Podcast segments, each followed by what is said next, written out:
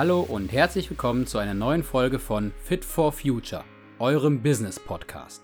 Mein Name ist Daniel Richards und ich freue mich sehr, euch regelmäßig inspirierende Gäste aus Themenbereichen wie Politik und Wirtschaft, Wissenschaft und Technologie, Sport und Unterhaltung sowie Familie und Gesundheit vorzustellen. Worum geht es heute?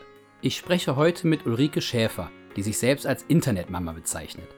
Sie hat die Dotcom-Blase 2000 miterlebt, hat Mobile Advertising in Deutschland vorangetrieben und berät heute mit ihrer Firma iMam diverse Startups.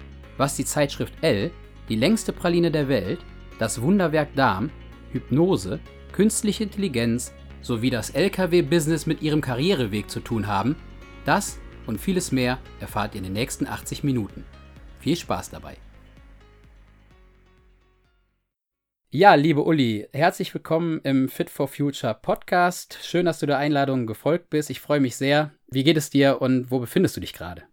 Ja, hallo lieber Daniel, vielen Dank für die Einladung und es freut mich sehr, dass ich Gast bei dir sein darf. Ich befinde mich, wie so viele, im Homeoffice.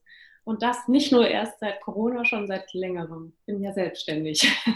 genau, da kommen wir gleich auf deine Ist-Situation und dein aktuelles Business, kommen wir auf jeden Fall noch zu sprechen was ich, und wir kennen uns jetzt auch schon viele Jahre, einfach bei dir immer so super spannend finde, ist deine, ja, ich würde nicht sagen Wechselhaftigkeit, aber das ist ja schon so, dass es, dass du viele Stationen jetzt im Leben, viele Berufszweige gestreift hast, viel erlebt hast, in all diesen Bereichen sehr erfolgreich warst und immer, immer wieder auch den Mut hast, Neues zu wagen. Deswegen würde ich die Zuhörer ganz gerne auch mal auf eine Reise mitnehmen und dass die Leute ein bisschen die Möglichkeit haben, etwas mehr über dich zu erfahren. Also wo kommst du her und was waren so tatsächlich deine ersten beruflichen Schritte? Ja, sehr gerne. Also, ich komme aus einem kleinen Dörfchen bei Fulda, Großen Lüder, falls es Leute mal googeln wollen, wo das liegt. Und bin dort aufgewachsen, habe ähm, ganz normal Schule gemacht, war auf dem Mädchengymnasium katholisch, bin auch katholisch erzogen worden.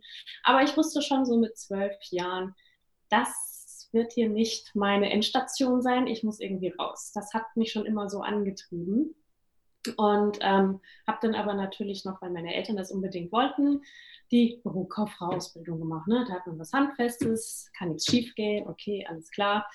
Ähm, aber dann war das Witzige, ähm, es kam dann, da war ich so 16, 17, ähm, ein Fotograf auf mich zu und hat gefragt, so, ja, willst du denn nicht mal modeln? Okay.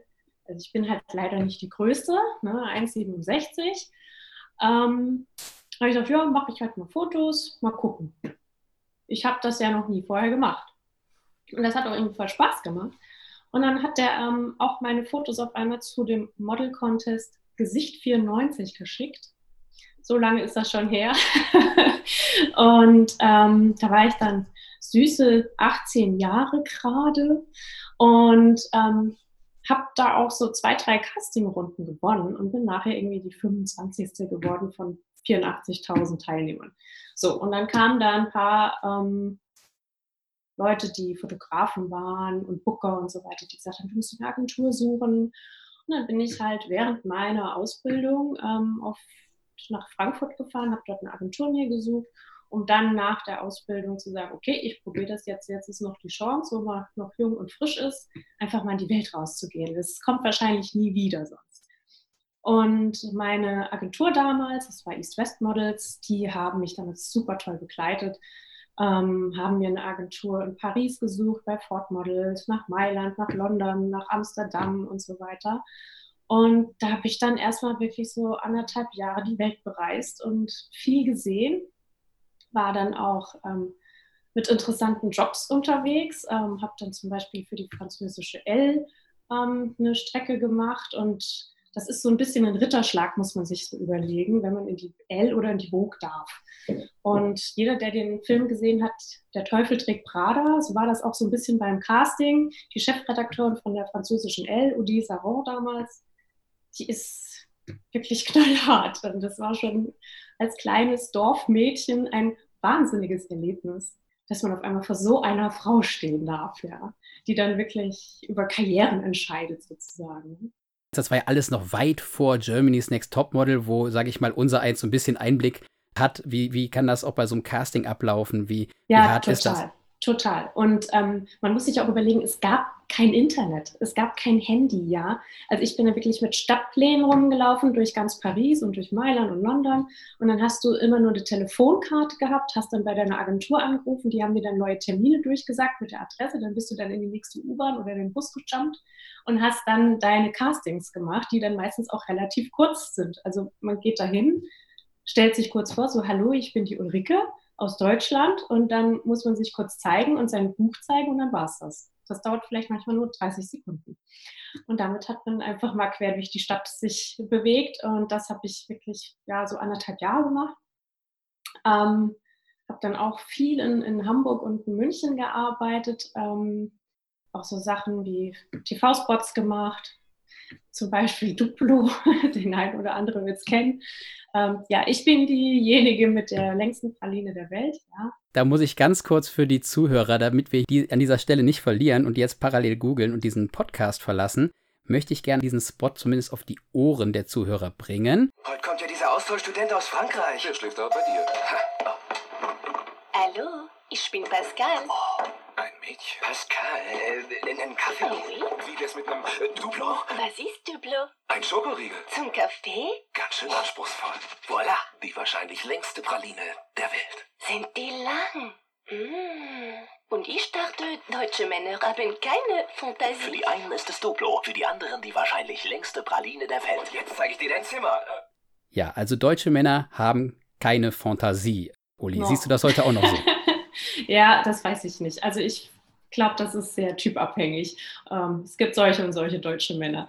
Aber ähm, ich möchte dazu sagen, das ist nicht meine Stimme. Das ist auch nicht die Stimme von den Darstellern. Das wurde leider alles nochmal nachvertont, weil am Anfang hieß es, ja, bitte hab einen total französischen Akzent und dafür haben die mich wohl anscheinend auch gebucht, dass das so klasse rüberkam und ähm, dann hat es doch irgendwie die Hälfte der Verbraucher draußen nicht verstanden. Also wurde der Spot nach zwei, drei Wochen nachvertont und man hat ähm, da nochmal etwas klarer, weniger französischen Akzent drin gehabt. Interessant. Also ich werde natürlich auch in den, in den Show Notes verlinken. Aber wenn man jetzt auch mal noch zurückblickt, das ist ja wirklich 1999 war der Spot. Korrigiere mich Genau. bitte, wenn nicht 1999, also noch vor dem Euro. Da war das Internet gerade so ein bisschen am Kommen und ich erinnere mich, jetzt zeigt sich, ob ich damals dir gut zugehört habe, ist jetzt auch schon elf Jahre her, als wir das erste Mal darüber gesprochen haben. Und da meine ich mich zu erinnern, dass du gesagt hast, der lief in Österreich deutlich länger. Ja, der lief drei, vier Jahre in Österreich und das war ganz witzig, weil ich war dann irgendwie, wann war das, 2002 ähm, in Österreich im Urlaub und mache den Fernseher an und es ist schon irgendwie erschreckend, auf einmal sieht man sich da. Also man ist so irritiert, denkt so, hä, das kenne ich, ach, das bin ich ja, oh Gott, äh, was? Wie? Aber haben dich auch mal Leute, das würde mich mal interessieren, also damals zu der Zeit, als der lief, wie da die Reaktion der Leute auf dich war, ob dich wirklich einer darauf angesprochen hat und ob das Ja. heute noch so ist, weil das muss ich ja mal, die Zuhörer sehen dich ja nicht, aber ich würde mal locker behaupten, dass du auch heute noch in dieses schöne rote Kleid hineinpasst. Warum das so ist, wirst du auch nachher uns äh, sicherlich erläutern. Du bist sehr, sehr ernährungsbewusst. Aber ja, um auf die Frage nochmal zurückzukommen, wirst du oft noch erkannt oder bist du damals Nein, also ähm, heute nicht mehr. Damals war das, als der Spot akut lief, ähm, schon so, dass der eine oder andere mal gefragt hat, so ich kenne dich doch irgendwoher und du hast doch irgendwie so, so Schokoriegel oder sowas. Und ähm, war auch ganz süß, über die meine Agentur kamen dann so ein paar Autogrammanfragen ein und jetzt nicht ganz Liebesbriefe, aber so, so Fans, die dann gesagt, oh, ich finde dich voll toll und vielleicht kann ich dich ja mal treffen und so. Das war ganz süß. Und ähm, aber die lustigste Anekdote war, ich war irgendwann in Hamburg ähm, abends mit Freunden in einer Bar und da stand Niki Lauda stand neben mir. Und ich dachte, okay, ja. Und dann meinte er so, ja, Meid, ich kenne dich, du bist doch die aus dem TV, gell? Du bist doch die mit dem Schokoriegel. Sensationell? Ja. Niki Lauda. Stark. Ich dachte, okay, er kennt mich, nicht schlecht. Ja, Also ich meine, das damals, Uli. Fernsehen war damals das große Ding. Ich meine, heute ist auch Ja. noch immer reichweitenstärkste Medium, aber da gab es eben noch kaum Internet, ne? Das muss man einfach den Leuten auch nochmal noch mal nahebringen. Also Null. es ist so, das war Und, gute ähm, Werbezeit auch noch. Total, total. Und was man halt auch so sagen muss, das hat sich schon alles sehr stark verändert, auch muss man sagen. Ne? Ähm, also heute ist es mit dem Modeln schon nochmal eine andere Sache. Das sieht man ja auch bei Germany's Next Top Model. Ähm, und das geht alles ja auch mehr in Richtung Influencer-Marketing, muss man ja ganz stark sagen. Also Model an sich, wie es früher die Top-Models gab, so Cindy Crawford, Kate Moss und so, in dem Sinn gibt es das ja eigentlich fast gar nicht mehr. Und das sind ja schon mittlerweile eher Influencerinnen oder Content Creator, wie sie sich dann teilweise auch nennen, die dann jetzt zu solchen Star-Potenzialen sich entwickelt haben. Ne? Ich wollte jetzt einmal nochmal auf diesen Duplo-Spot zurück. Ich will das jetzt ja. auch nicht extrem stressen, aber ich weiß nicht, ob du darüber mittlerweile reden darfst. Aber ich glaube, das interessiert auch die Zuhörer. Was verdient man an so einem Duplo-Spot? Also der war ein, ein schöner Verdienst für mich, muss ich sagen, mit einer der größten Verdienste, weil ähm, man bekommt halt nicht nur seinen Tagessatz und wir haben da halt so drei Tage gedreht, aber 24 Stunden mehr oder weniger. Also von morgens um 4 Uhr war ich da bis nachts um 2 und nur mal kurz nach Hause aufs Bettchen gelegt und eigentlich schon wieder aufgestanden, um dann weiter zu drehen. Also es war schon wirklich sehr ähm, lang und anstrengend, diese drei Tage. Vor allen Dingen, es wurde leider so viel gedreht, was man gar nicht dann nachher im Spot mehr gesehen hat. Also ganz viel auf 30 Sekunden geschnitten. Aber vom Verdienst her war das natürlich toll, weil man bekommt dann halt für jedes Land, wo es ausgestrahlt wird, nochmal ein sogenanntes Buyout. Also da gibt es nochmal ein paar Euro dazu. Oder auch, als ich das dann in Österreich gesehen habe, dass es im Fernsehen lief, habe ich natürlich erstmal bei meiner Agentur angerufen, so, Moment mal, ähm, da weiß ich, dass da noch nichts gekommen ist und eigentlich muss es halt immer freigegeben werden und das kam dann auch. Also, mhm, aber so eine ungefähre Range willst du nicht nennen? Ähm, also heute würde man mehr für bekommen als damals, muss man dazu sagen. Aber man hätte sich einen Kleinwagen zu der Zeit schon kaufen können. Prima. Also du konntest wirklich vom Modeln seinerzeit sehr, sehr gut leben.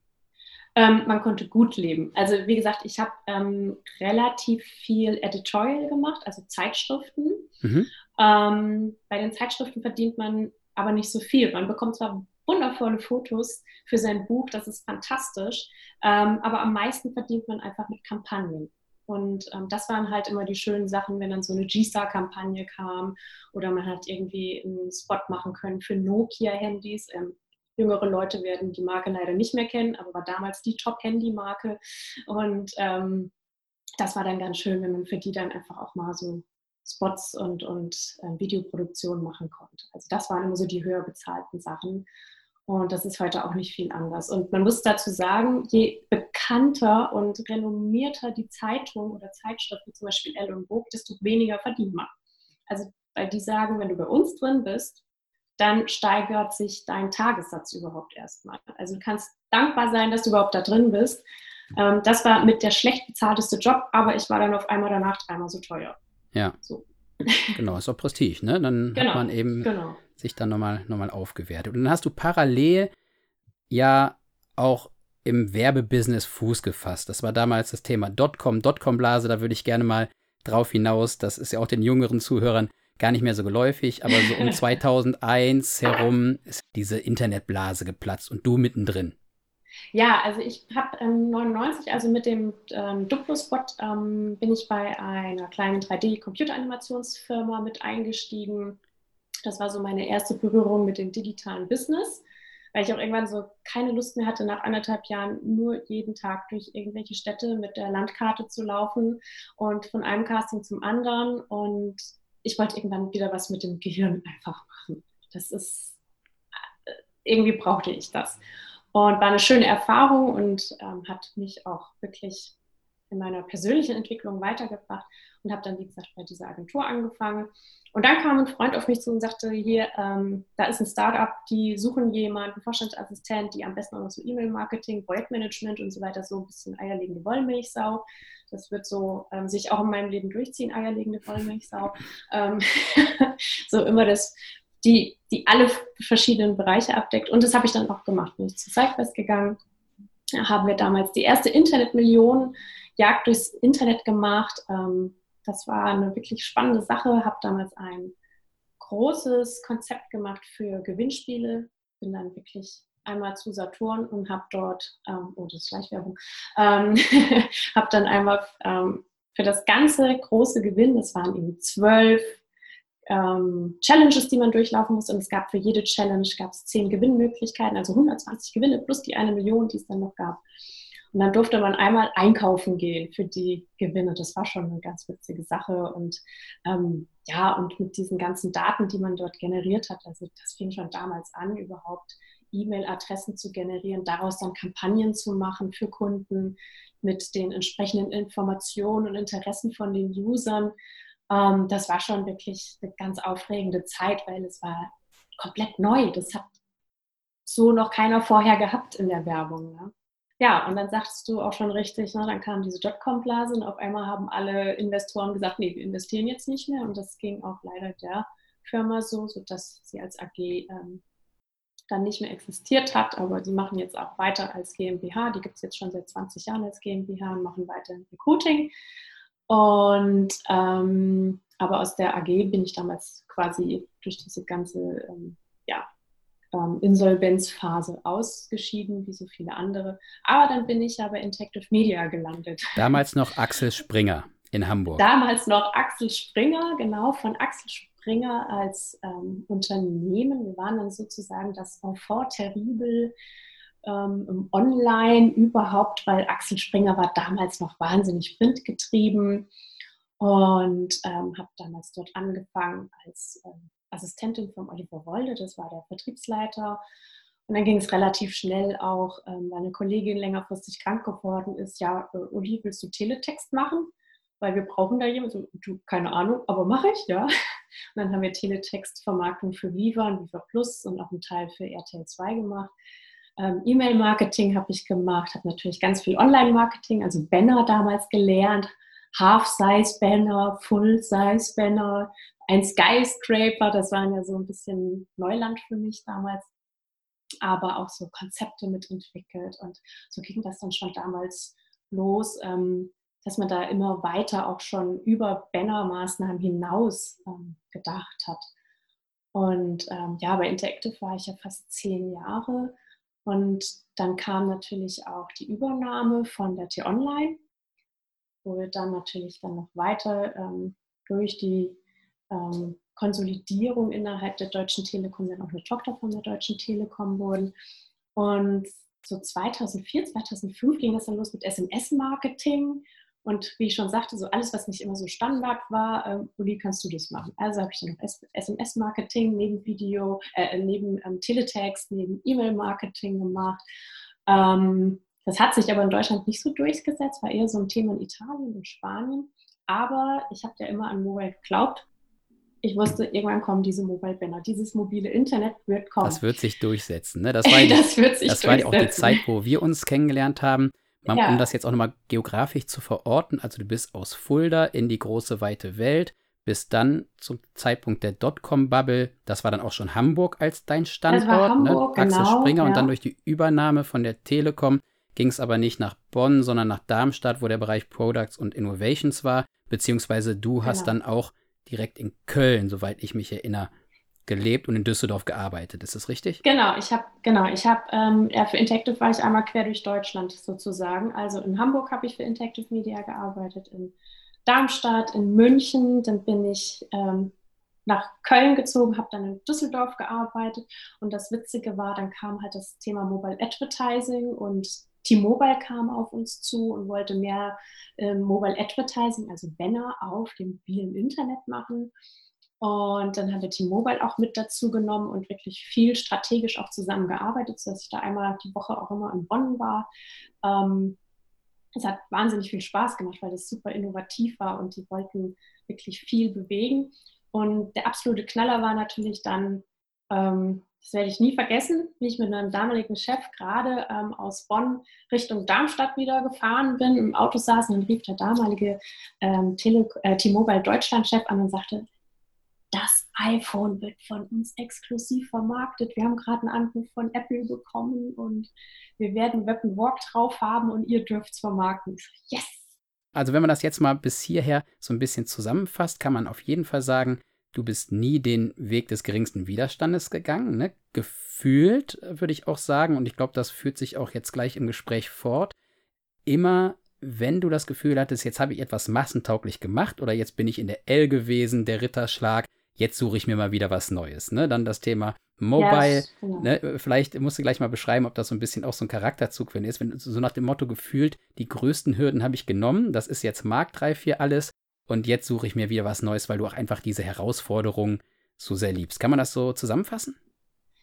Ja, schon. Also das, also ich bin halt immer neugierig. Das ist so was, was mich so antreibt. Ähm, wobei sich natürlich auch, je älter man wird, ich bin jetzt 43, ähm, auch die Interessen so ein bisschen verschieben und man auch immer mehr ganzheitlich und in Zusammenhängen denkt. Ne? Also was die Wirtschaft betrifft, was überhaupt die Digitalisierung betrifft, ähm, wie sich das auf unser ganzes Konsumverhalten, auf Umwelt und so weiter, Gesundheit auswirkt. Und ähm, das ist halt ein, ja, ich sag mal, ein Charakterzug von mir. Ich möchte halt Dinge bewegen. Also ich habe so für mich auch im Laufe der Jahre mal festgestellt, ich bin nicht diejenige, die irgendwie eine große Karriere machen will. Also mich interessiert es überhaupt nicht, irgendwo mal ähm, in der Geschäftsführung oder sowas zu sitzen mit diesen ganzen politischen ähm, ja, Ellbogen, Maßnahmen, die man da über sich ergehen lassen muss oder auch der Typ dafür sein muss. Ähm, das bin ich nicht. Ich bin jemand, ich möchte irgendwie Dinge ähm, umsetzen. Ich bin so ein Macher einfach. Und das ist so meine Intention, in denen alles, was ich tue, ich will Lösungen präsentieren. Aber das, das zeigt es ja auch so ein bisschen, das kann ich unterschreiben, auch so wie ich dich kennengelernt habe. Dennoch du hast ja sehr stark dadurch auch immer diese Geschäftsführungsthemen dadurch gestreift, sage ich mal. Du hattest auch immer ein großes Team, ne? du warst immer in den Entscheidungsrunden bei, mit den Entscheidungsträgern mit dabei. Du bist jetzt dein eigener Chef, selbstständig. Kommen wir ja nachher auch noch dazu zu sprechen. Mhm. Das ist immer so ein bisschen Mitnahmeeffekt. Ne? Das war nie dein Fokus, vielleicht irgendwo erfolgreich in der Geschäftsführung vielleicht zu sein, wie du es gerade beschreibst. Aber wenn ich jetzt mir das alles anschaue, muss man ja schon sagen, dass du schon eben sehr, sehr viel bewegt hast, dass du schon, ich würde dich schon als Karrierefrau auf jeden Fall beschreiben, nehme dir aber auch ab, dass das jetzt nicht dein, dein größter Antrieb war, aber dadurch, dass du eben immer diese Neugier hast und immer diese Themen so weit nach vorne getrieben hast, glaube ich, ist es zwangsläufig so, dass man auch um deinen Rat fragt, nach deinem Rat fragt, ne, dass man deine Expertise für seine Entscheidungsfindung auch gerne nutzt und dadurch bist du ja schon in einer immer mal wieder auch machtvollen Schnittstellenfunktion in deiner beruflichen Karriere gewesen. Das kann man ja schon sagen.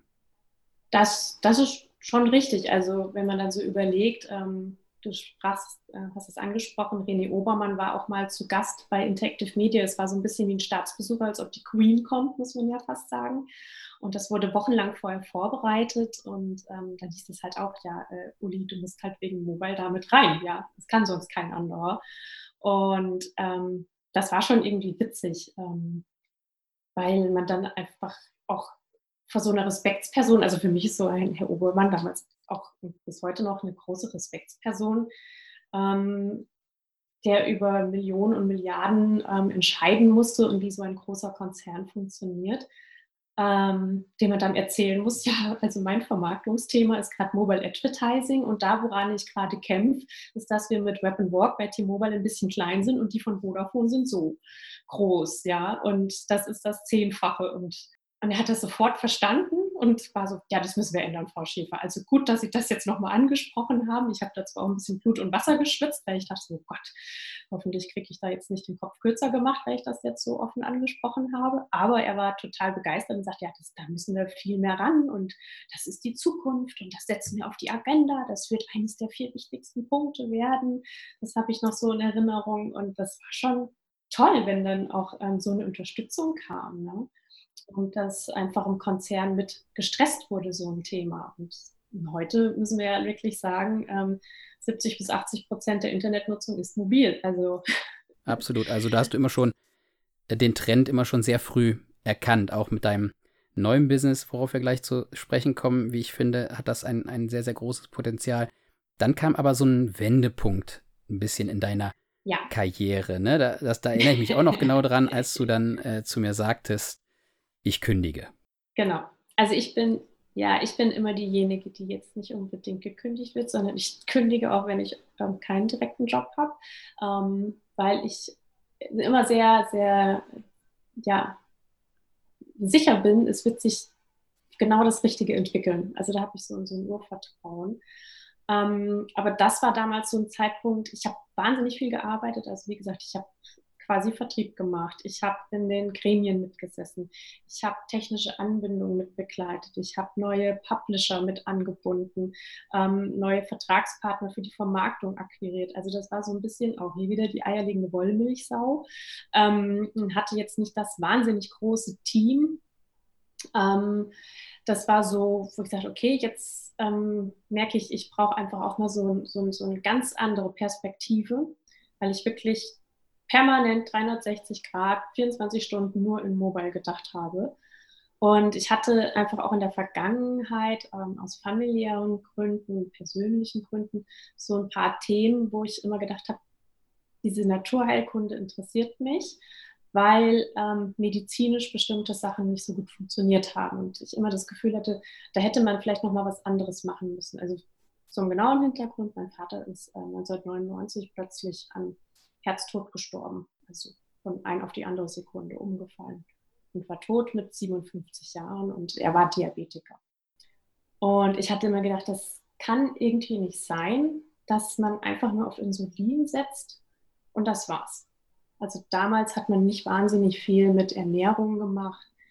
Man hat nicht die Patienten aufgeklärt so richtig. Das war einfach nur, ja, dann nehmen sie halt jetzt mal entweder die Tabletten oder die Insulinspritze und das war's so richtig aufgeklärt über die ganzen Folgen einer solchen chronischen Erkrankung wurde damals gar nicht betrieben.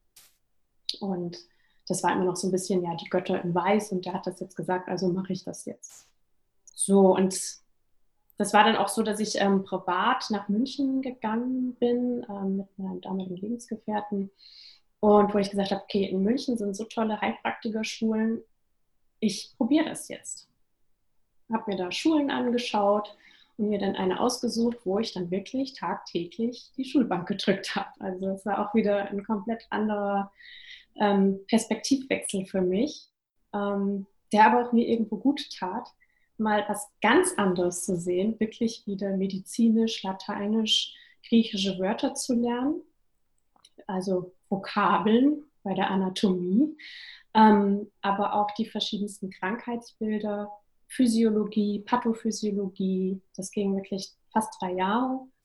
Und dann auch die Prüfung zu machen. Also da war ich dann wirklich komplett ähm, auch sehr stark auf dieses medizinische Thema drin, habe mich dann auch dort weitergebildet, schon in weitere Therapiemaßnahmen. Und ich habe auch so gemerkt, eigentlich als das Thema Verdauungstrakt ähm, dran kam, hm, da ist ja doch einiges los. Und dann kam das auch schon so langsam mit diesem Büchern, ähm, da mit Charme auch so, die jetzt so langsam populär wurden. Und da habe ich mich dann auch immer weiter reingefuchst in diese Themen. Also ich habe mich nach meiner Prüfung ähm, darauf spezialisiert, auf die mikrobiologische Therapie nennt sich das. Also Mikrobios ist halt das kleinste Lebewesen, nämlich die Bakterien. Und davon haben wir zwei Kilogramm im Darm oder 100 Billionen, um wer Zahlen lieber mag. Und das sind mehr, als wir Körperzellen haben. Und das hat mich einfach so fasziniert, dass wir mehr Bakterien im Darm haben als wir Körperzellen, wo ich mich mal gefragt habe, naja, vielleicht sind wir nur ähm, das Vehikel für die Bakterien, damit sie sich wohlfühlen. Könnte man annehmen, ja. Einfach mal ketzerisch gesagt. Ähm, weil sie tun ja einiges dazu, dass wir in einer wahnsinnig tollen Symbiose miteinander leben. Also sie steuern zum Beispiel Mineralien, Vitamine, ähm, bestimmte Stoffwechselvorgänge, auch dass es uns gut geht. Also zum Beispiel sind sie sehr stark daran beteiligt, die Serotoninbildung zu fördern. Ne? Also das meiste Serotonin haben wir nicht im Gehirn, sondern im Darm, weil das ist der Transportstoff der letzten Endes dafür nötig ist, damit überhaupt der Magen und der Darm sich bewegen kann, damit das Ganze verdaut werden kann, was wir gegessen haben. Und ähm, deswegen erkennt man jetzt auch immer mehr, dass Serotonin ähm, auch in dem Hinblick mit einer gesunden Darmflora zu tun hat. Also nur mal so weit jetzt schon mal in dieses medizinische Thema. Also das hat mich einfach so fasziniert, dass ich dann daraufhin auch ähm, meine Praxis ausgerichtet habe. Ähm, ich bin dann nach München wieder nach Hamburg gegangen, ähm, habe dort ähm, weiter im Online-Marketing gearbeitet bei einem großen Verlag, nämlich Kuhne und Ja, habe dort Online-Produktmanagement gemacht, habe dort Produkte entwickelt für die Vermarktung, für Native Advertising. Aber ich habe auch schon meine Praxis aufgebaut. Um das mal zeitlich einzureihen, du bist 2000. Das war 2014. Das heißt, von 2011 bis 2014 hast du komplett den Cut gemacht und hast die Heilpraktika-Ausbildung genau. in München gemacht und genau. hast 2014 dann in Hamburg deine Heilpraktiker. Genau. Selbstständigkeit ja. und Praxis und auch genau das Thema Hypnose-Therapeutin, das bist du ja auch noch. Du hast ja genau. noch ganz, ganz viele ja.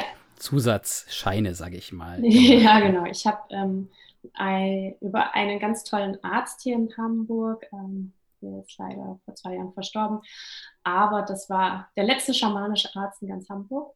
Großartiger Mann, Dr. Heitzmann.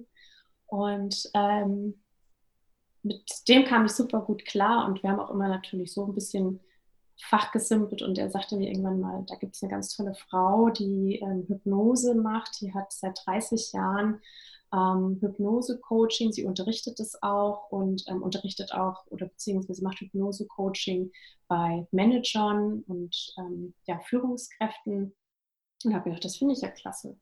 Und ähm, die Rosemarie Dübker ist das und die habe ich dann auch besucht und habe mir das einfach auch mal selber gegönnt. Wie ist das, hypnotisiert zu werden? Weil das wollte ich schon immer machen, habe aber nie so richtig den Therapeuten gefunden, wo ich gesagt habe, dem vertraue ich, da fühle ich mich wohl. Ne? Man hat ja einfach auch immer so den Eindruck, Hypnose ist das, was man so im Fernsehen sieht. Und dann fängt man an, irgendwann zu bellen und hüpft auf einem Bein und macht sich zum Hans Wurst.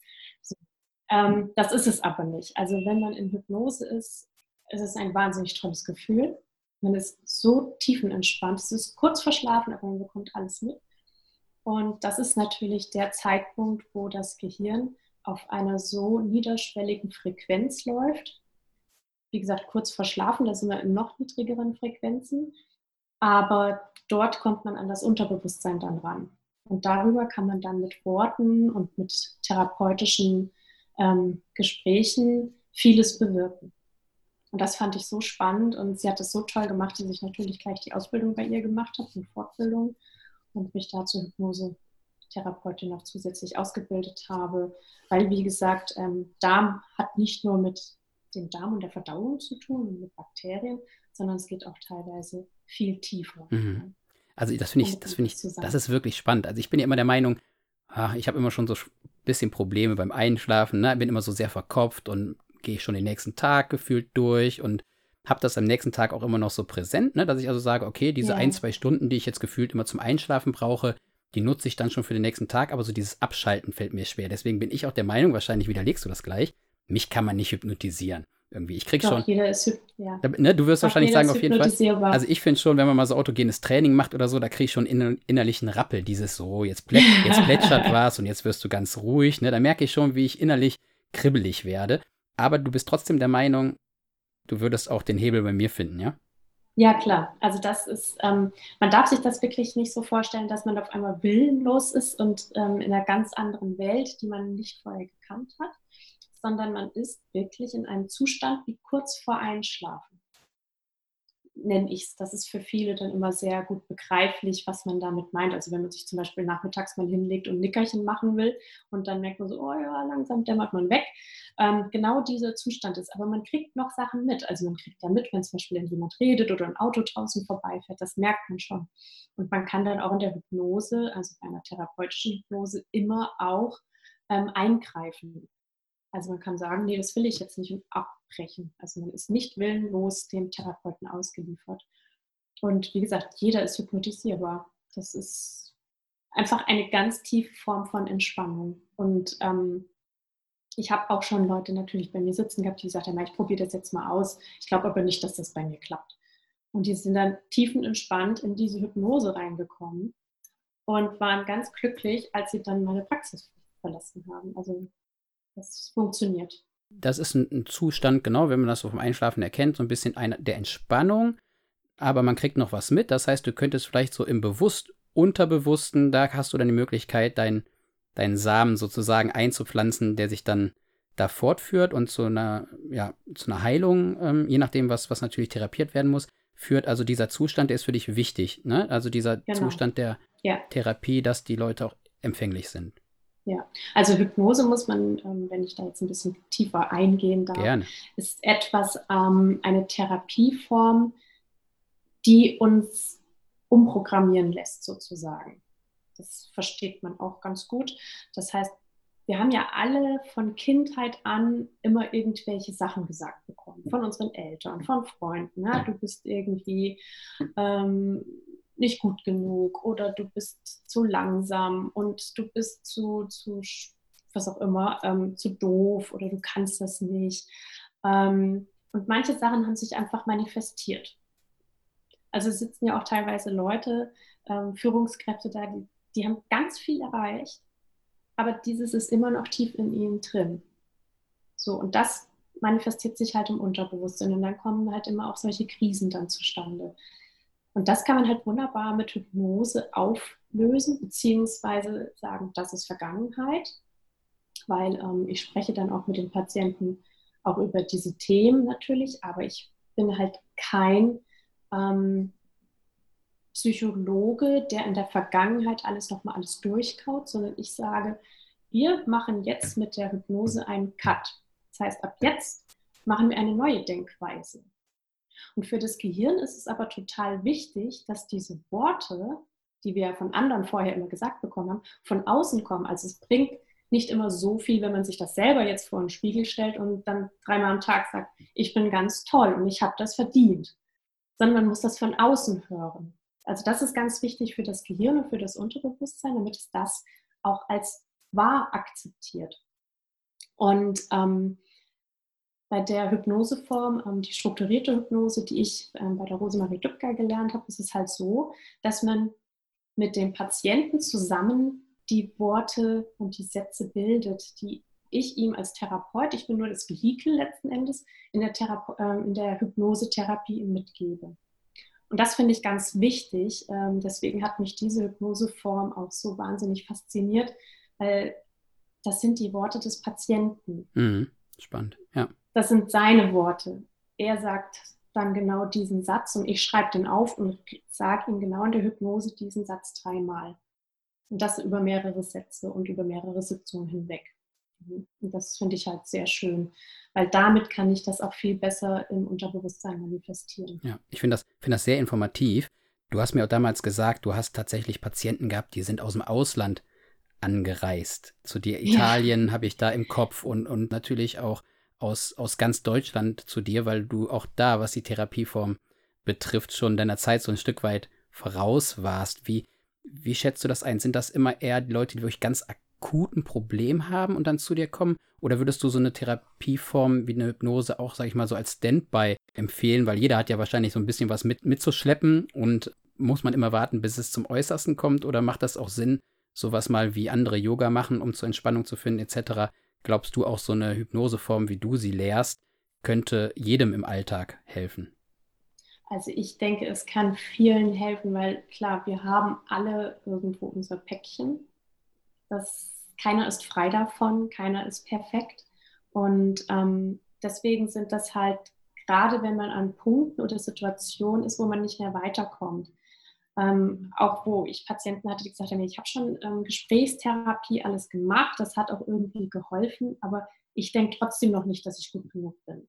Ich weiß, dass ich es bin, aber irgendwie glaube ich es mir nicht. So, das ist häufig so ein Satz, den man dann so hört. Also Selbstzweifel. ja, genau. Und das ist dann wirklich ein schöner Weg, wo das dann auf einmal funktioniert. Also da sind schon ganz tolle Sachen dabei entstanden, wo ich dann von den Patienten nachher gehört habe, die wirklich eine Lebenskrise haben und dann sagen, ich habe einen neuen Job, ich habe eine neue Wohnung und das ist alles total toll. Das ist von alleine gekommen, ja. Ich weiß nicht, ich glaube, das hat damit zu tun, ja. Und das sind halt so schöne Feedbacks, weil natürlich auch die innere Haltung sich ändert, ne? Und das ist halt ein wesentliches Thema. Aber wie du schon sagtest, ähm, von den Therapien her, also die, die ich mache, sind, ähm, also gerade die mikrobiologische Therapie ist sehr aufwendig und daher habe ich vor allen Dingen Patienten, die halt wirklich schon einen langen Leidensweg hinter sich haben. Deswegen sind sie auch teilweise bis aus Italien, aus Hannover, aus Münster und Hameln und so weiter zu mir gekommen, ähm, weil die mikrobiologische Therapie, das heißt mit Bakterien behandeln, machen zwar einige, aber ähm, ich habe da sehr viel ähm, vom Institut für Mikroökologie Ökologie gelernt, die das schon seit Jahrzehnten betreiben und ähm, auch mit dem Labor zusammengearbeitet. Und ähm, habe da viel gelernt und ein Therapieschema entwickelt mit der Erfahrung, was ich immer auch an Feedback von den Patienten bekommen habe und das immer weiter ausgereift dass ich dann jedem Patienten einen komplett individuellen Therapieplan machen konnte über die nächsten fünf bis acht, neun Monate. Und ähm, das sind aber natürlich Therapien, anders als die man beim Arzt bekommt, wo man dann eine Tablette bekommt oder eine Spritze und dann läuft das schon wieder. Das ist halt mit sehr viel Mitarbeit durch den Patienten verbunden.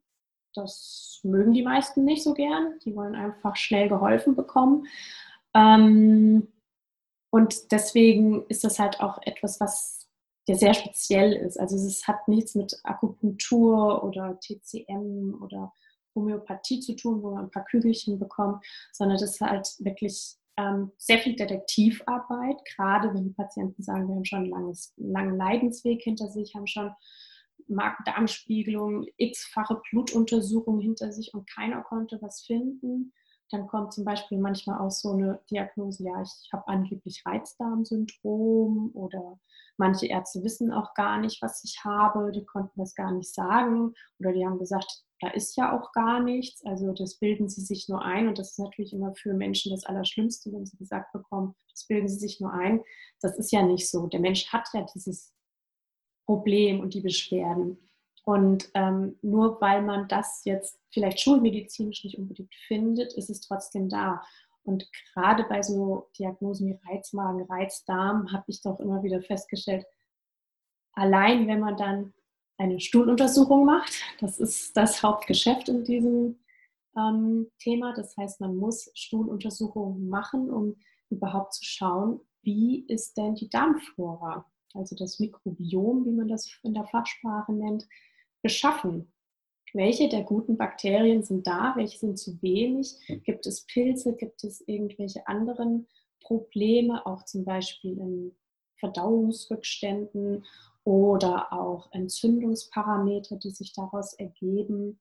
Ähm, das sogenannte Leaky Gut, das ist der löchrige Darm, ähm, hat man mittlerweile auch immer mehr Erkenntnisse darüber und die ähm, Presse und auch die Medien berichten immer mehr darüber. Also das ist schon fast langsam eine Volkskrankheit, muss man sagen.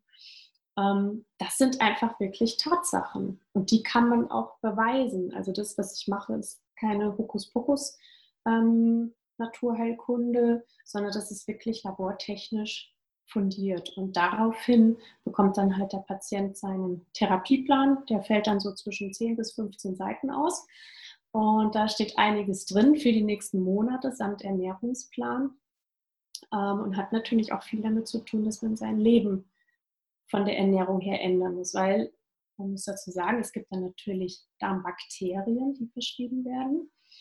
Ähm, die sind dann auch in der Apotheke natürlich erhältlich, sind hochwertige Präparate, das ist mir immer ganz wichtig.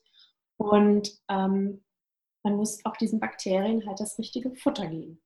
Ja, du sagst, glaube ich, einen, einen, wichtigen Punkt. Ne? Man muss, wenn man die Ursache beheben will, dann muss man auch was dafür tun. Ne? Nicht immer nur auf Masse ja, genau. und Medikamente und die Symptome kurzfristig behandeln, sondern du willst der, der Ursache an den Kragen und da müssen die Leute auch mithelfen. Deswegen, du hattest gerade, wir hatten noch ein loses Ende, das war das Thema, dass du schon von Gruner gesprochen hast. Jetzt sind wir ja gerade noch bei deiner Praxis und die hast du zwei Tage, also du hast quasi wie eine Sechs-Tage-Woche gehabt. Ich glaube, du hast zwei Tage ja. die Woche mhm. Immer am Wochenende auch die Praxis gehabt, wahrscheinlich auch aus genau. finanziellen Gründen, weil das ist ja schon so, dass da auch eine finanzielle Mithilfe des, des Patienten wichtig ist, weil das wird ja alles nicht von der Kasse übernommen. Ja, also das sind Sachen, ähm, also die gesetzlich Versicherten, die müssen es leider selbst bezahlen, weil die gesetzlichen Krankenkassen ähm, Heilpraktiker-Tätigkeiten nicht anerkennen. Ähm, es gibt so Zusatzversicherungen, da ist es aber auch so ein bisschen abhängig davon, was man da für einen Tarif gewählt hat. Wenn man zum Beispiel nur Homöopathie gewählt hat, dann wird sowas nicht unterstützt. Ähm, man muss aber auch dazu sagen, dass die mikrobiologische Therapie beziehungsweise überhaupt die Forschung nach den Darmbakterien relativ neu ist. Also die gibt es erst so seit ja, Ende der 90er, dass da wirklich verstärkt drum ähm, geforscht wird und man immer mehr erkennt, weil also bis in den 50er Jahren hinein haben Ärzte noch gedacht, der Darm ist steril, da ist keine Bakterie, das darf nicht sein. Ja? Und, ähm, und heute wissen wir einfach, nee, das ist ganz wichtig, dass wir Bakterien im Darm haben und dass das in einer ausgeglichenen Form sein muss, weil ähm, diese Bakterien leben, wie ich schon sagte, in einer Symbiose mit uns. Die fördern unsere Gesundheit, sie fördern, Bakter äh, sie fördern Vitamine, sie fördern sich teilweise gegenseitig. Ähm, die reden ganz viel miteinander, das sind richtige Quasselstrippen, muss man schon fast sagen. Deswegen gibt es das Thema ähm, ähm, Antibiotikaresistenz. Ähm, so machen das Bakterien, wenn die merken, also jetzt mal im übertragenen Sinn gesprochen, da ist ein Antibiotika und ein Bakterium merkt so, oh, jetzt geht es mir in den Kragen, dann kommunizieren die das anderen Bakterien weiter, dass sie daraufhin entsprechende ähm, ja, körpereigene Abwehrstoffe bilden können, sozusagen. Ja. Ne? Also wirklich ganz simpel gesprochen, damit es auch verständlich ist, bevor ich jetzt mit irgendwelchen zum spreche. Aber das ist, ähm, das ist ein ganz wichtiges Thema, finde ich, weil ähm, man jetzt immer mehr, und ich bin so froh darüber, dass man darüber forscht, feststellt, dass eine gesunde Darmflora mit Diabetes, Rheuma, Allergien, Neurodermitis zusammenhängt, mit Depressionen, mit Krebsentstehung, mit ähm, Haut-Anti-Aging. Ich sage immer, das ist das Anti-Aging von innen heraus. Ja? Also die bilden selber körpereigene Hyaluronsäure teilweise. Ja? Also deswegen so vielfältig und wenn man das einmal verstanden hat und vor allem die Hauptaufgabe von vielen Bakterien ist überhaupt, dass wir unser Immunsystem dadurch trainieren. Also das sind die Fitnesstrainer und Bodyguards, sage ich immer. Also es gibt Bakterien, die Fitnesstrainer, die machen wirklich, ähm, die trainieren die Immunzellen auf spezielle Erkrankungen. Ähm, für alle Schleimhäute, also Magen, Darm bis hin zu Rachen, Atemwegen, Nase, jetzt ganz besonders wichtig in der Corona-Zeit, aber auch ähm, Blase bis hin bei den Frauen auch vaginal. So, und dann haben wir halt die, die Bodyguards, die halt wirklich auch uns vor schädlichen Keimen schützen. Die sagen halt, wie im P1, na, du kommst dir nicht nahe. Ne? Also, und das ist halt etwas, was, glaube ich, vielen noch gar nicht bewusst ist. Vor allen Dingen, wenn wir dann noch dazu die Information haben, dass circa 80 bis 90 Prozent der Immunzellen sitzen am Darm. Und wenn man das erkannt hat, kann man da wahnsinnig ursächlich therapieren. Das ist immer toll, wenn man dann auch sieht, wie gut das funktioniert. Und dennoch ist da gefühlt sehr, sehr viel Aufklärung weiterhin notwendig. Ja.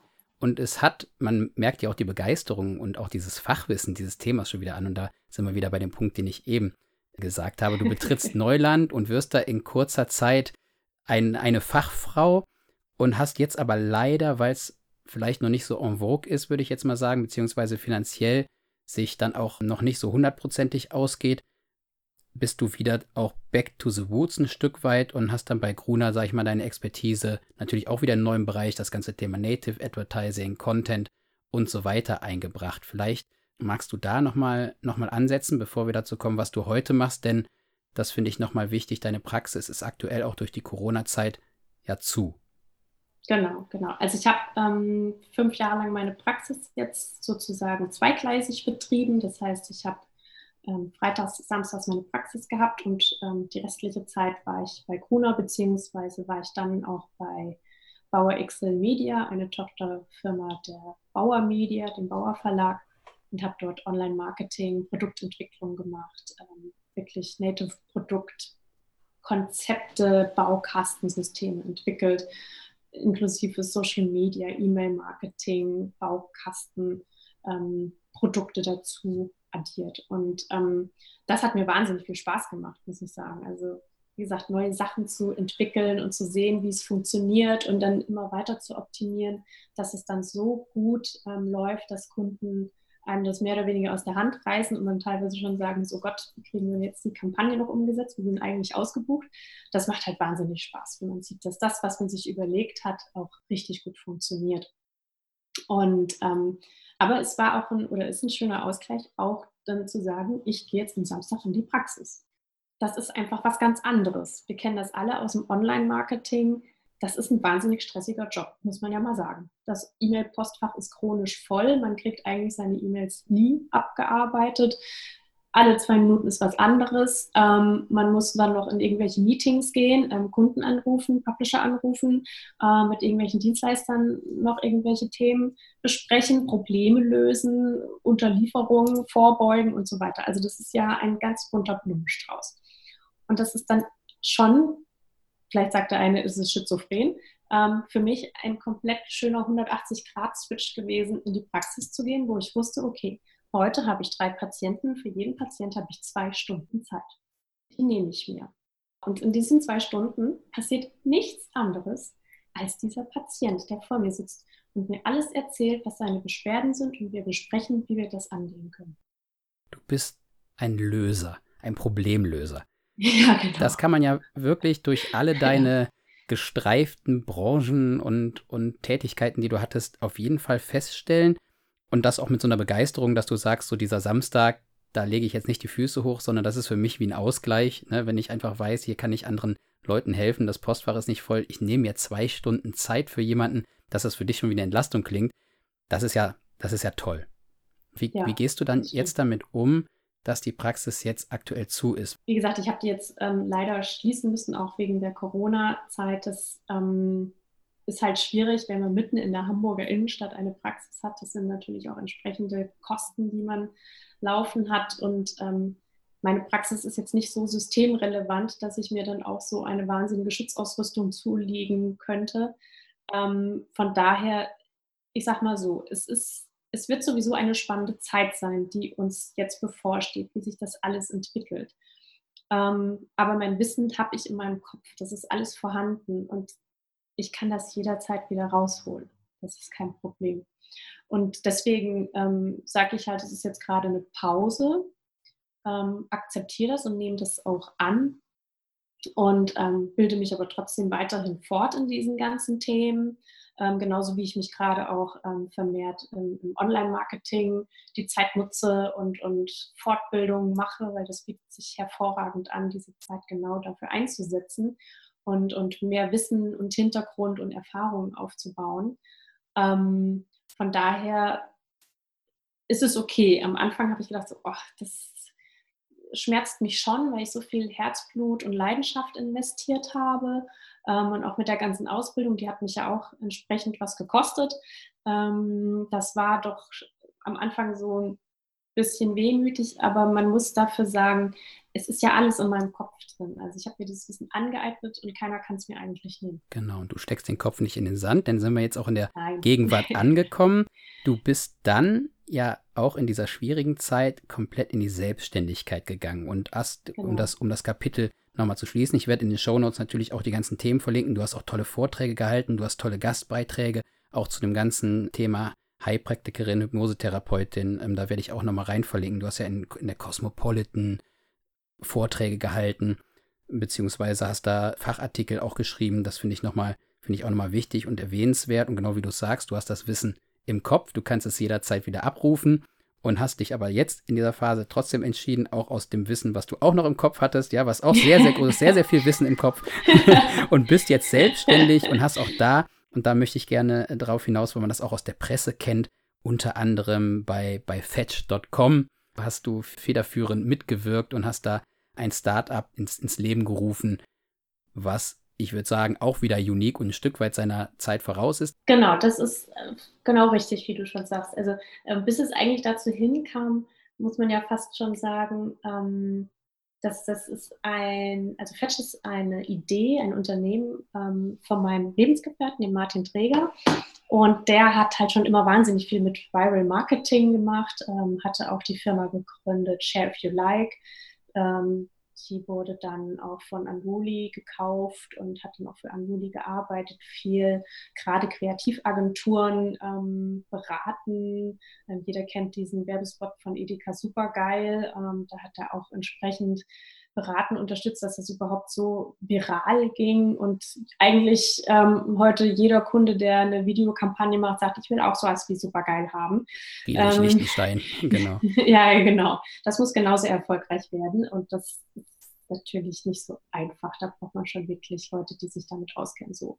Und er hat dann nach ähm, Unruly gesagt, er möchte da mal komplett was anderes machen, aber auch wieder mit dem Hinblick viral und ähm, ist dann halt auch auf Leute gestoßen, ähm, die mit künstlicher Intelligenz arbeiten. Das ist gar nicht so einfach, muss man sagen, da jemanden zu finden, also den richtigen Data Analyst für ähm, AI zu finden. Da gibt es wirklich nur eine Handvoll, muss man sagen, in Deutschland. Und er hatte das große Glück, dass er ähm, einen wirklich wahnsinnig intelligenten ähm, Menschen gefunden hat bei der TU in Harburg, die sich nämlich damit beschäftigen aus medizinischer Sicht und der gesagt hat, okay, ich unterstütze euch dabei.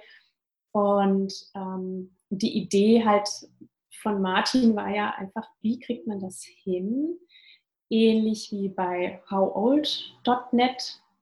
Das ist ja ähm, ein Projekt gewesen von Microsoft vor drei, vier Jahren, wo man ein Foto hochlädt und dann sagt das System einem, ob man ein Mann oder eine Frau ist und wie alt einem das System schätzt so.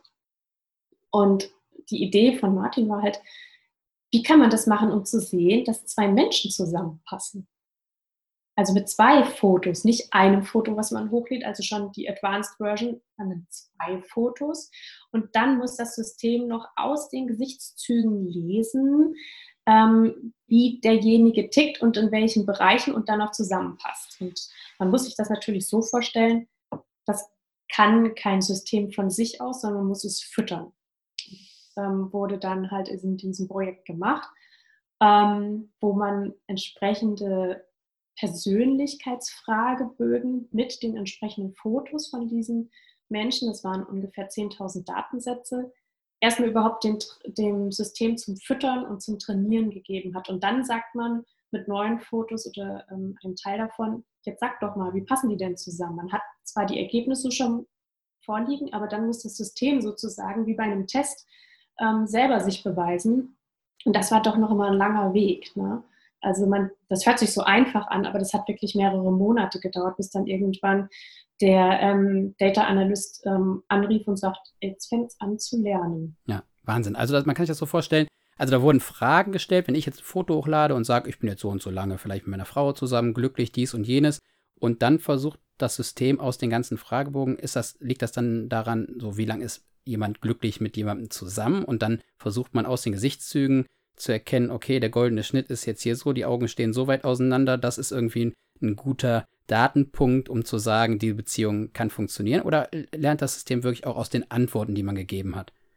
Das lernt aus den Fragebögen, also das sind Persönlichkeitstests. Es ging gar nicht um Beziehungen an sich, die man jetzt schon hat, sondern was ist einem wichtig in einer Beziehung? Ähm, welche Werte, Hobbys, Interessen, wie muss eine Beziehung für ihn sein, damit er glücklich ist oder sich wohlfühlt? Solche Fragen waren das. Ähm, und dazu die Fotos von denjenigen. Wir wissen auch nicht, was das System in den Gesichtern erkannt hat, aber es hat irgendwas erkannt. Wir können aber nicht sagen, ob das jetzt die abstehenden Augen in welchem Maßstab sind oder die Augenbrauen zu den Augen oder die Nase oder die Lippen oder ob es doch ähm, der, der, der, das Kinn ist, ob das jetzt spitzrund oder in welchem Abstand zur Nase wieder ist, das wissen wir leider nicht. Interessant. Aber habt ihr denn schon Feedbacks bekommen, dass man sagt, okay, ich match jetzt zu 75 Prozent und hey, hurra, das funktioniert? Oder ja, ist das so? Ja, also das ist wissenschaftlich belegt, dass das funktioniert mit einer Akkuranz von 70 Prozent. Das hat die TU Harburg mit bestätigt. Auf fetch.com gibt es auch im Infobereich dazu einen Link zu diesem wissenschaftlichen Papier, weil man muss sich überlegen, wenn du, lieber Daniel, jetzt von mir 30 Bilder bekommst von Frauen und Männern und du sollst sagen, wer gut zusammenpasst und wer nicht, hast du wahrscheinlich, wenn es gut läuft, 50 Prozent. Das ist Zufall. Es gibt sogar professionelle Gesichtsleser. Also die werden zum Beispiel eingesetzt in großen Konzernen, wenn die Vorstände oder ähnliches einstellen wollen. Dann lesen die daraus, ob der ehrgeizig ist, ob der durchgreifen kann, ob der ehrlich ist oder wie auch immer. Und wir hatten auch so einen dabei, das fand ich mega spannend. Das dauert natürlich wahnsinnig lang, bis der da zu einem Ergebnis kommt. Und ähm, das, was er gesagt hat, ähm, haben wir natürlich auch immer verifiziert. Wir haben ihm natürlich immer Fotos gegeben von Leuten, die wir kennen. Und das waren so vielleicht 55 Prozent, die dann korrekt waren. So, also von daher sind 70 Prozent schon sehr signifikant. Und ähm, wir haben natürlich auch wahnsinnig getestet ähm, im Vorfeld ähm, mit Leuten, die wir kennen oder auch selbst natürlich mit Partnern, die wir hatten und ähm, geguckt. Und dann siehst du dann auch noch an den ausschlaggebenden fünf Wertebereichen, so äh, Freizeit oder Interesse oder Beziehung, ja stimmt, das halt immer so ein Thema. Ne? Oder mit dem jetzt, ja stimmt, da, da, da passen wir richtig gut zusammen, da harmonieren wir richtig super. Also das ist schon sehr signifikant, muss man sagen. Ne?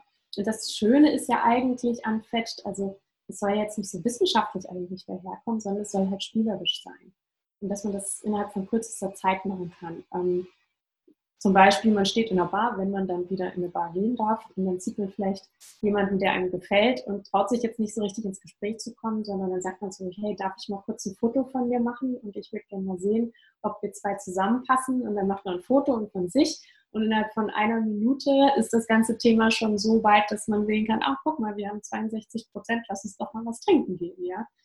Also man hat irgendwie schon einen Aufhänger. Ne? Und ähm, das interessanterweise, die Leute, die das auch gemacht haben, die haben natürlich alle ihre eigenen Partner getestet. Wir haben natürlich auch eine schöne Promi-Datenbank dahinter liegen, wo man dann auch mit Promis sich matchen kann. Also das ist, das ist halt einfach ein bisschen auch Fun-Faktor natürlich. Ich hätte es nicht gedacht, dass ihr gar nicht wisst, wie die künstliche Intelligenz sozusagen diese Auswertung hinbekommt. Ist ja wirklich schon spannend. Ja, also das, genau, also wie gesagt, wir hatten auch nicht vorher gewusst, wie kann das funktionieren, wie muss es funktionieren, weil es gibt einfach wahnsinnig wenige Leute, die sich damit überhaupt auskennen.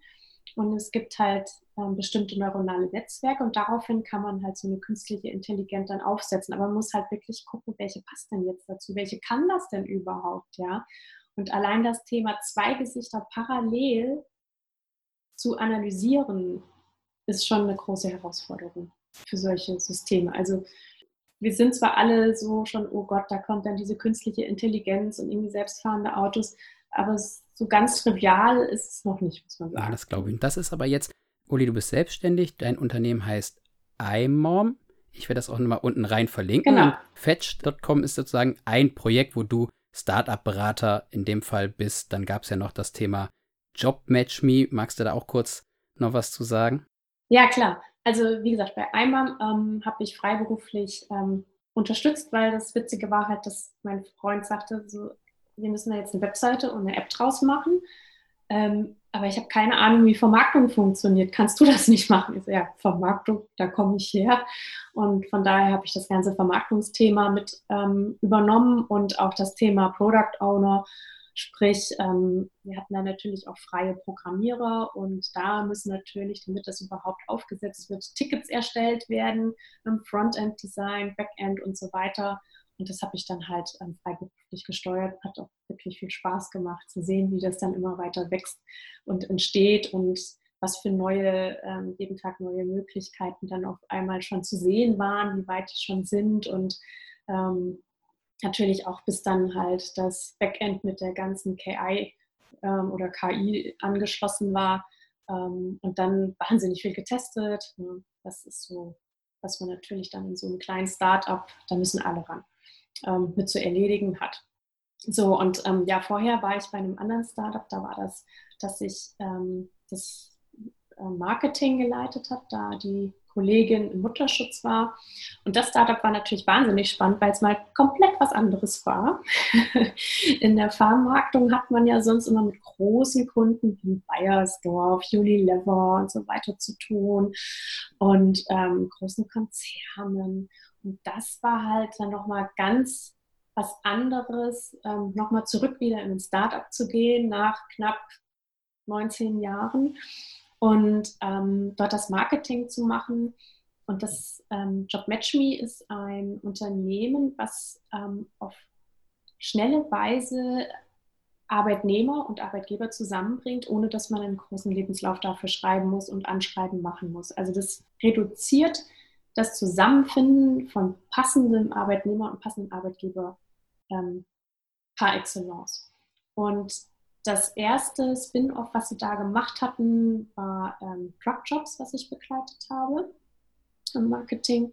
Das heißt, Lkw-Fahrer finden den richtigen Arbeitgeber für sich. Jetzt muss man natürlich sagen, Lkw-Fahrer hatte ich bisher noch gar nichts mit zu tun, habe aber wahnsinnig viel gelernt in dieser Zeit. Denn natürlich ein Lkw-Fahrer ist ständig unterwegs, ob im Nah- oder im Fernverkehr. Und wenn der natürlich einen neuen Job sucht, dann ist das nicht so, dass er jetzt mal seinen Lebenslauf schreibt. Das hat er manchmal gar nicht die Möglichkeit dazu. Und deswegen hat ähm, JobMatchMe eine Plattform entwickelt, wo man als Lkw-Fahrer mit nur wenigen Fragen innerhalb von sechs, sieben Minuten sagen kann, okay, ich suche einen neuen Job in der und der Region, äh, möchte fern oder nah fahren, ich hab, möchte auch am Wochenende fahren oder ich bin frei, ich möchte das verdienen, ich habe diese Zusatzscheine, zum Beispiel für Gefahrguttransporte, zum Beispiel Benzin oder solche Sachen, ähm, gefährliche Frachten. Und dann kriegt er wie bei Tinder nachher ähm, angezeigt, welches Unternehmen denn zu ihm passt. Und dann kann er rot oder grün klicken und sagen, ja, rot, nee, da möchte ich bitte nicht, dass meine Daten weitergegeben und grün bitte ja. Und die Unternehmen machen das halt auf ihrer Seite genauso. Die sagen halt, welchen Fahrer sie suchen, was der mitbringen muss. Und daraufhin matcht das System, welcher Fahrer mit welchem Unternehmen zusammenpasst. Und die Fahrer suchen aber dann immer noch aus, ob sie dann halt wirklich von dem Unternehmen kontaktiert werden wollen. Und das hat halt wahnsinnig gut funktioniert, denn ähm, Hintergrund ist, ähm, in Deutschland haben wir einen erheblichen Fahrermangel. 60.000 Fahrer werden gesucht.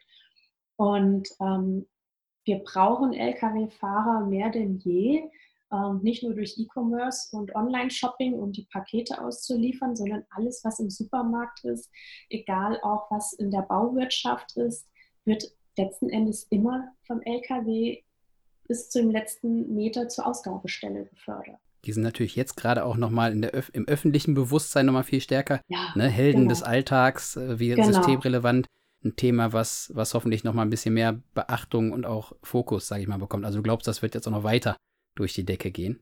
Ich hoffe sehr. Also wie gesagt, ähm, wir, es kann einfach nicht immer die Spirale nach unten sein. Und wie gesagt, ich habe viel gelernt, was auch deren Arbeitsalltag ist. Das ist schon teilweise wirklich hart. Ähm, jetzt auch gerade, wo der Shutdown war, ähm, die Lkw-Toiletten auf den, auf den Rastplätzen ähm, oder an, an den Autobahnen, die waren geschlossen. Es gab keine Restaurants, die geöffnet haben. Es gab keine Imbissbuden, die geöffnet hatten.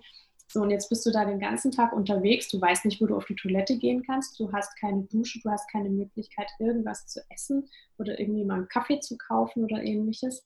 Also das ist schon wirklich hart. Und ansonsten ist halt auch das Problem, es gibt wahnsinnig wenige Lkw-Parkplätze, die gesichert sind.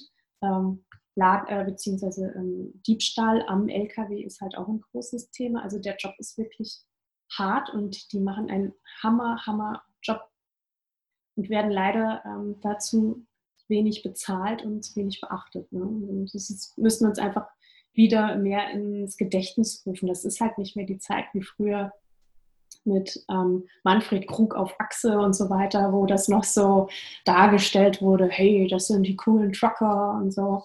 Ähm, das hat sich schon sehr verwandelt und allein halt auch natürlich aus unserem Konsum heraus. Ne? Vielleicht kommt es ja jetzt wieder, Uli, bevor ich gleich, du bist ja ein, ein Quell aus Erkenntnissen, deswegen möchte ich natürlich auch gleich deine Wünsche, deine Erkenntnisse, was du dir für die Zukunft allgemein wünschst, ähm, würde ich gerne einmal mit dir noch abarbeiten. Aber vielleicht jetzt auch mal nochmal mit Blick auf dein eigenes Business. Ist IMAM fit for future? Ja, ja, gerne. Ähm, IMAM, ja, also mit meinen 20 Jahren Online-Marketing-Erfahrung habe ich so das Gefühl, ich bin so eine Mami, also Internet-Mami. Deswegen kamen wir irgendwann auf den Namen IMAM, mein Freund und ich, als ich gesagt habe, okay, ich mache mich jetzt selbstständig, weil ich möchte viel mehr helfen, gerade so Unternehmen wie jetzt auch bei JobMatchMe, wo ich einfach auch gemerkt habe, ich habe dann auch Vorträge gemacht ähm, von, von Kooperationspartnern, die mit JobMatchMe zusammengearbeitet haben, habe dort Vorträge und Workshops gemacht und das hat mir einfach so viel Spaß gemacht. Ich gesagt, ich, ich muss da viel mehr rein, das hat mich so angetrieben und ähm, weil ich nämlich einfach auch gerade in diesem Logistikbereich gesehen habe, da ist noch gar nicht so viel Digitalisierung es gibt zwar tolle Unternehmen wie Fright Hub und so weiter, aber das ist halt schon echt eher was für die großen Schenkers dieser Welt. Ne? Ähm, da ist jetzt nicht der kleine Transporter Wilhelm Heinrich, der sich mit solchen Systematiken und Technologien auskennt.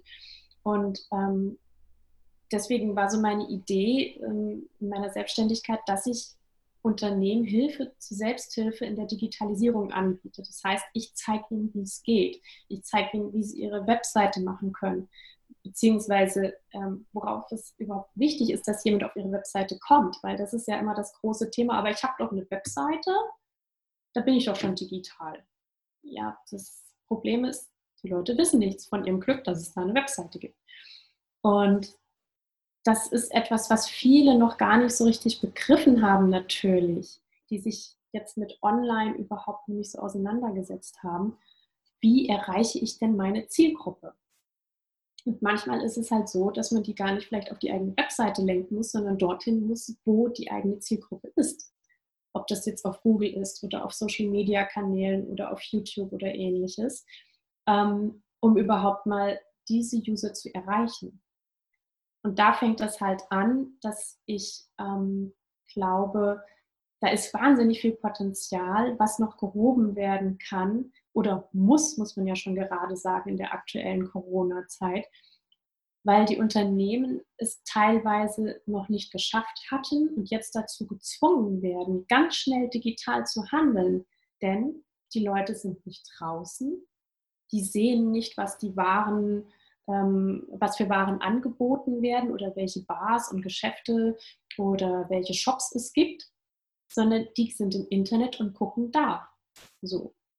Dann fehlen zum Beispiel Google My Business Einträge. Das ist so das A und O für jeden lokalen ähm, Geschäftsunternehmer meine, meines Erachtens, weil das ist das Erste, wenn ich Google, aha, dann sehe ich rechts, da ist ähm, ein Unternehmen und dann sehe ich die Öffnungszeiten und wo die Straße ist und so weiter. Also diesen Eintrag kann ich kleines Takeaway für diese Sendung jedem nur mitgeben. Ähm, macht euch einen Google My Business Account. Weil die Leute gehen nicht mehr auf eure Website. Ihr müsst das schon bei Google sozusagen platziert haben. Alles, was euer Geschäft ausmacht, ob das jetzt die Adresse, Telefonnummer, Öffnungszeiten, die Dienstleistung, die ihr anbietet und so weiter sind. Ähm, und deswegen denke ich halt, ist einmal mehr denn je Fit for Future weil jetzt wird es, glaube ich, dem Letzten auch klar geworden sein, wie wichtig es ist, im Internet präsent zu sein. Super, Uli. Das war ja eine kostenlose Beratung ja, an dieser Stelle. Schon mal ein, ein Vorgeschmack schon mal auf das, ja. was in den Show Notes dahinter liegt und was natürlich der Zuhörer, der interessiert ist, sich unbedingt mal, mal anschauen muss. Jetzt sind wir schon tatsächlich fortgeschritten, auch in der Zeit. Ich glaube, da war schon super, super viel dabei, aber ich lasse dich nicht ich entlasse dich nicht, bevor du nicht aus deinen ganzen Erkenntnissen, ja, vielleicht auch mal, was würdest du dir wünschen? Was wären so deine persönlichen Wünsche, was wir jetzt auch aus der Corona-Krise mitnehmen können? Also sowohl für die Gesellschaft und dann das, was du gerne jetzt den, den Zuhörern noch zum Abschluss mit auf den Weg geben möchtest. Ja, also was ich mir natürlich so wünsche, ist, ähm, dass wir uns das, was wir jetzt gerade lernen, nämlich Zeit zu haben, gerade die Leute aus dem Online-Marketing, ähm, das auch zu nutzen lernen. Also wirklich Zeit mit den Liebsten zu verbringen, Zeit für sich ähm, einzurichten, auch für die Gesundheit und ähm, auch erkennen, was wirklich relevant ist. Also wir sind ja teilweise in so einem wahnsinnigen Konsumrausch, dass wir das, das Wesentliche nicht mehr so richtig erkennen. Und ähm, da kommt so dieses, das, das schwingt wieder der Heilpraktiker sozusagen mit rein, weil das ist etwas, was uns sonst auf die Dauer krank macht. Das ist so. Wir haben mehr denn je Menschen, die kurz vor Burnout, Depression oder sonst irgendwo stehen. Und ähm, dafür, dass wir ähm, jetzt auf hohem Niveau jammern, muss man ja schon fast sagen, ähm, geht es uns ja ziemlich gut. Also der Staat versucht uns alle zu schützen, ähm, soweit wie das irgendwie möglich geht. Klar, ähm, das ist alles eine Sache des Finanzhaushaltes und inwieweit das die deutsche Regierung hinbekommt. Das klar, jeder hat sein, sein Päckchen hier zu tragen und versucht an allen Fronten zu kämpfen, egal ob das der Unternehmer ist oder ob das der Angestellte ist, der um seinen Job bangt. Aber wenn man mal über den, den europäischen Länder, äh, Ländergrenze hinausschaut, also gerade so Länder wie Südamerika, Afrika, dort ist es viel extremer. Die haben nichts, die leben vom Hand in der Mund, in, von der Hand in den Mund und ähm, Dort gibt es keine Hygienemaßnahmen, dort gibt es kein Gesundheitssystem in dem Sinn.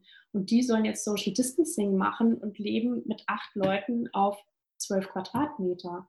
Also von daher ähm, hoffe ich einfach sehr, dass wir daraus lernen, was wirklich wichtig ist und dass wir vor allen Dingen wieder viel mehr miteinander machen und füreinander da sind und uns noch mehr unterstützen und über die Grenzen hinaus. Das wäre so, was ich mir daraus erhoffe. Ähm, und weniger dieses Egozentrierte. Ich habe leider schon wieder die ersten gehört, so, oh, ich bin froh, wenn das jetzt vorbei ist, dann muss ich sofort erstmal einen Flug irgendwo im Urlaub buchen, wo ich dachte, ja, okay, die, die Natur dankt es uns gerade mehr denn je, dass wir nicht so viel fliegen. Und es war ganz witzig, ich war letzten Sonntag mal am Flughafen in, in Hamburg und war da zehn Minuten, habe mir das angeschaut, es kam kein einziger Flieger. Herrlich.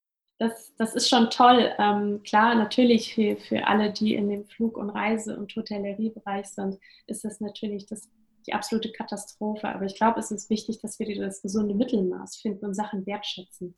Und, ähm, und ich hoffe, hoffe, hoffe ganz sehr, dass die Leute diese Hygienemaßnahmen, nämlich Hände waschen, Abstand halten und wenn man krank ist, zu Hause bleibt, dass das dann auch ähm, von den Unternehmen mehr unterstützt wird. Das war ja bisher jetzt nicht immer so der Fall. Ähm, Homeoffice war doch noch in einigen, ich sag mal, konservativeren Unternehmen eher verschrien, dass das dann eher ähm, Leute sind, die dann faul zu Hause sitzen und nichts machen. Und die Befürchtung war, dass der Arbeitnehmer dann keine Leistung bringt. Aber ähm, es ist, glaube ich, wichtiger denn je, dass wir diese Freiräume schaffen und das Vertrauen aufbauen, gerade ähm, Unternehmer zu den Mitarbeitern und umgekehrt, weil das hat auch wieder mit Wertschätzung zu tun. Als wenn ich permanent ähm, ja, kontrolliert werde, arbeite ich auch die ganze Zeit.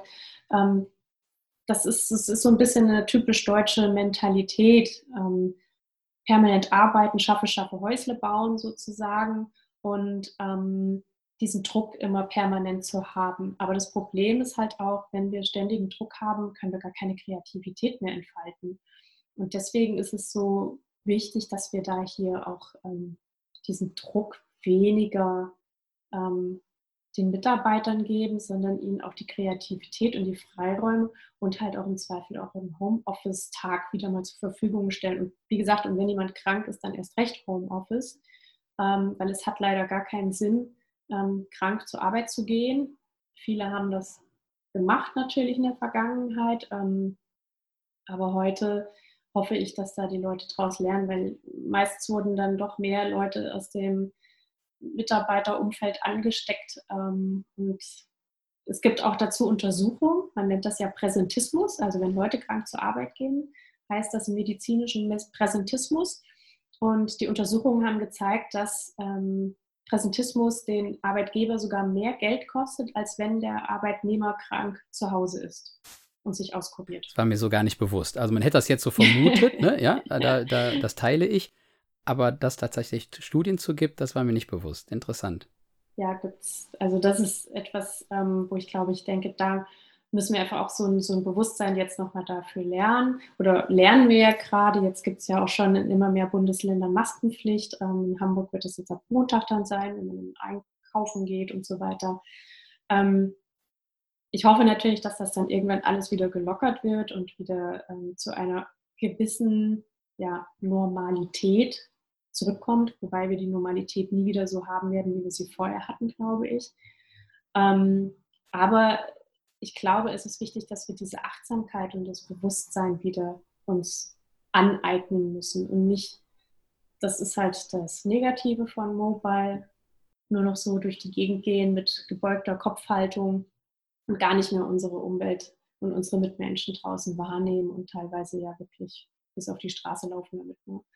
Was würdest du uns als letzten Tipp, um fit zu bleiben, noch mitgeben, um jetzt den den Schlenker nochmal zum, zum Gesundheitsthema zu, zu lenken. Denn viele natürlich sitzen jetzt viel drin, wir dürfen ja noch raus, haben ja noch nicht komplette Ausgangssperre. Aber für, für ein gesundes Immunsystem, was würdest du, was würdest du uns empfehlen? Ja, also, das Wichtigste ist, wenn ihr einkaufen geht, kauft euch frische Sachen. Frisches Gemüse, frisches Obst und kocht selber. Jetzt, wo ihr zu Hause seid, habt ihr natürlich alle die Möglichkeit dazu. Ähm, das ist auch, was wir gerade machen. Das ist so toll. Wir können uns endlich mal austoben und genau die Sachen kochen, die wir uns schon immer vorgenommen haben und ähm, uns dadurch auch gesund ernähren. Ähm, bei uns gibt es auch jeden Tag Ingwer-Kurkuma-Shots. Die mache ich immer selber. Ähm, nehmen immer so zwei, drei Ingwerwurzeln und ähm, eine Zitrone oder eine Limette und dann wird das alles durch den Mixer ganz, ganz fein püriert. Bisschen Honig und zwei, drei Löffel Kurkuma rein. Dann die Inder schwören darauf.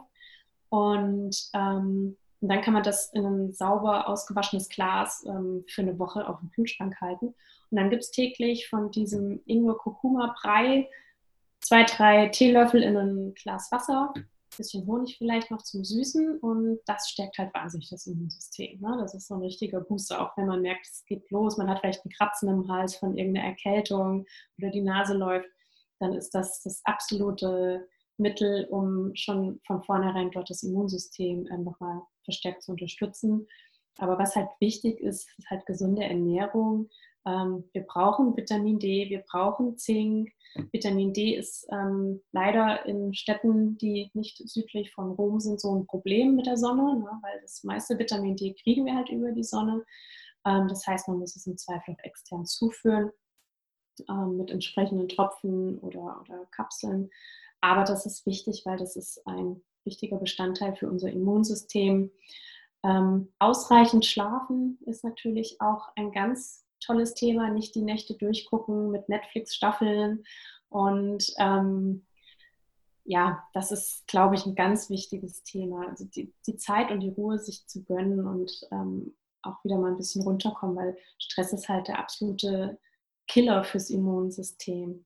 Ja, genauso wie natürlich irgendwelche Medikamente, die man vielleicht einnehmen muss. Deswegen ist es hier ganz wichtig, dass man dann immer auf anderer Seite das Immunsystem unterstützt. Und wie gesagt, das gesunde Essen ist extrem wichtig, weil wenn man sich mit ja, vorzugsweise Gemüse und Obst ernährt, hat man nämlich das richtige Essen den Darmbakterien gegeben. Weil das sind Feinschmecker und Darmbakterien lieben zum Beispiel grüne Bananen, also nicht ganz reife Bananen.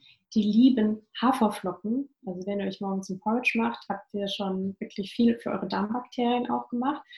Ähm, die lieben zum Beispiel auch ähm, gekochte Kartoffeln, aber abgekühlt, weil daraus bildet sich resistente Stärke. Die lieben polyphenolhaltiges Essen. Das ist zum Beispiel alles was in roten Obst und Gemüse ist, so Paprika, ähm, Trauben, Cranberries, Heidelbeeren, Himbeeren, solche Sachen. Also Beeren sind sowieso das absolute Superfood. Es gibt auch so ein schönes Buch, das heißt ähm, Krebszellen mögen keine Himbeeren, wer sich da ein bisschen weiter mit beschäftigen möchte. Und ähm, damit kann man schon einfach super viel für seine Darmbakterien machen, dass die sich immer fit und wohl fühlen und unser Immunsystem stärken. Ne? Das ist so das A und O. Uli, ganz, ganz, ganz, ganz lieben Dank. Ich habe ganz, ganz, ganz, ganz viel gelernt. Ich denke, der Zuhörer auch. Wirklich, da war super viel Mehrwert drin. Faszinierend, was du alles schon erlebt hast. Faszinierend, wie tief du in den Themen drin bist. Unglaublich tolle Persönlichkeit. Deswegen sage ich nochmal ganz, ganz herzlichen Dank. Sehr gerne. Ja, vielen Dank für, ähm, dass ich da sein durfte und ähm, dass wir gesprochen haben über so viele Sachen. Und ich hoffe, es inspiriert den einen oder anderen ähm, auch mal so ein bisschen seine, seine ja, Wünsche oder Vorstellungen oder was man sich vielleicht im Leben schon immer vorgenommen hat, doch nochmal in die Tat umzusetzen. Auch wenn man doch noch ein bisschen Angst vielleicht davor hat, aber man muss es einfach probieren, weil man ärgert sich mehr darüber, wenn man es nicht getan hat. Einen besseren Schluss hätte ich nicht skripten können. Danke, Uli. Ja, liebe Zuhörer, das war die zweite Folge vom Fit for Future Podcast. Wenn es euch gefallen hat, dann lasst doch über die diversen Portale ein Feedback da. Abonniert den Podcast, um keine weitere Folge zu verpassen. Und schaut unbedingt in unserer Fit for Future Community auf Facebook vorbei. Bleibt gesund und bis bald, euer Daniel.